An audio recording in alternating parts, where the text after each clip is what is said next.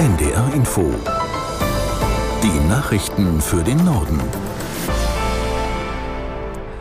Um 11.30 Uhr mit Klaas Christoffersen.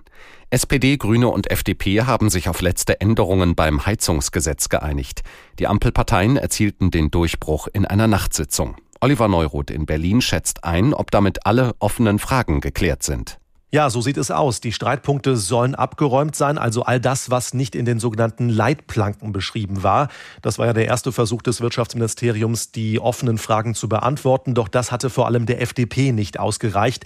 Heute soll der genaue Gesetzestext ausgearbeitet werden, aus dem Hausbesitzer und Mieter dann erfahren sollen, was genau auf sie zukommt, welche Fristen gelten sollen und welche Ausnahmeregelungen beim Einbau einer neuen Heizung. Die parlamentarische Geschäftsführerin der SPD, Katja Mast, hat uns Jens hat im ARD Hauptstadtstudio gesagt, dass sehr viel geändert wird am Originalgesetz. Was genau, das werden wir wohl übermorgen erfahren am Donnerstag. Da ist geplant, dass der Gesetzentwurf vorgestellt wird. Er soll ja noch vor der parlamentarischen Sommerpause in den Bundestag gehen, nächste Woche. In Kraft treten soll das Gesetz dann zum 1. Januar 24. In Deutschland hat die Zahl der schweren judenfeindlichen Gewalttaten zugenommen. Die Zahl der antisemitischen Vorfälle insgesamt ging dagegen 2022 zurück, wie ein neuer Bericht des Bundesverbands der Recherche- und Informationsstellen Antisemitismus zeigt. Caroline Wöhlert fasst die Zahlen zusammen. Insgesamt wurden im letzten Jahr 2840 antisemitisch motivierte Vorfälle dokumentiert. Das sind etwa 300 weniger als im Vorjahr. Dem Bericht zufolge stieg aber die Zahl von Fällen extremer Gewalt. Und zwar auf neun und damit den höchsten Stand seit Beginn der Erfassung vor fünf Jahren.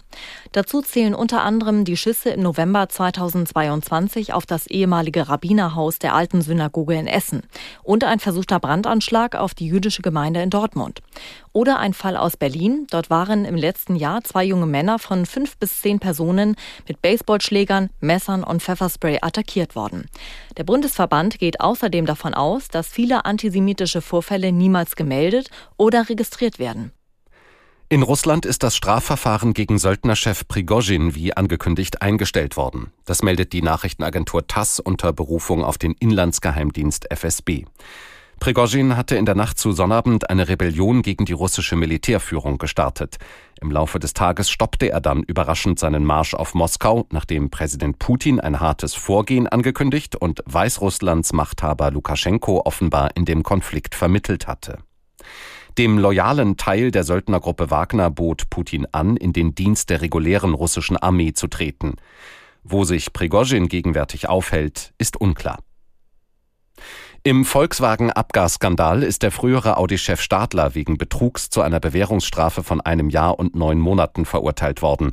Das hat das Landgericht in München mitgeteilt. Aus der NDR Nachrichtenredaktion Isabel Lerch. Die Wirtschaftsstrafkammer sprach ihn demnach des Betrugs schuldig, weil er den Verkauf von Dieselautos mit manipulierten Abgaswerten zu spät gestoppt hatte. Stadler hatte ein Geständnis abgelegt. Das Gericht hatte deshalb in Aussicht gestellt, auf eine Haftstrafe zu verzichten.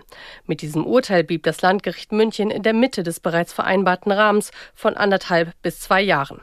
Die vereinbarte Geldauflage von 1,1 Millionen Euro müsse Stadler teils an die Staatskasse und teils an mehrere gemeinnützige Organisationen zahlen, urteilte die Strafkammer.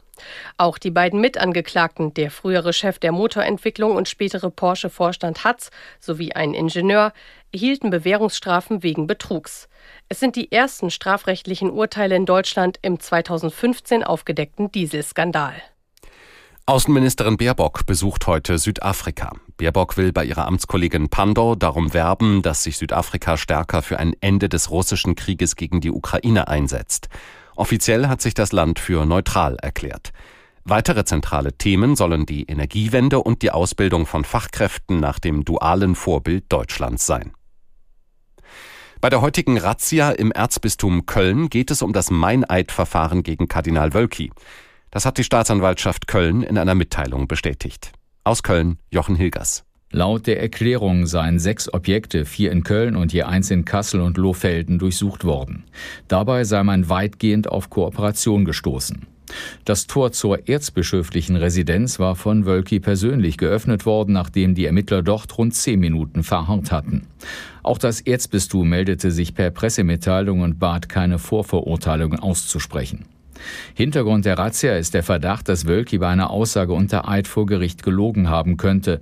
Ich schwöre, so wahr mir Gott helfe, hatte er in einem presserechtlichen Verfahren gegen die Bildzeitung gesagt. Es ging darin um Missbrauchsvorwürfe, von denen er keine genauen Kenntnisse gehabt haben will. Dokumente, die dem WDR vorliegen, lassen aber auch andere Schlüsse zu. Das waren die Nachrichten.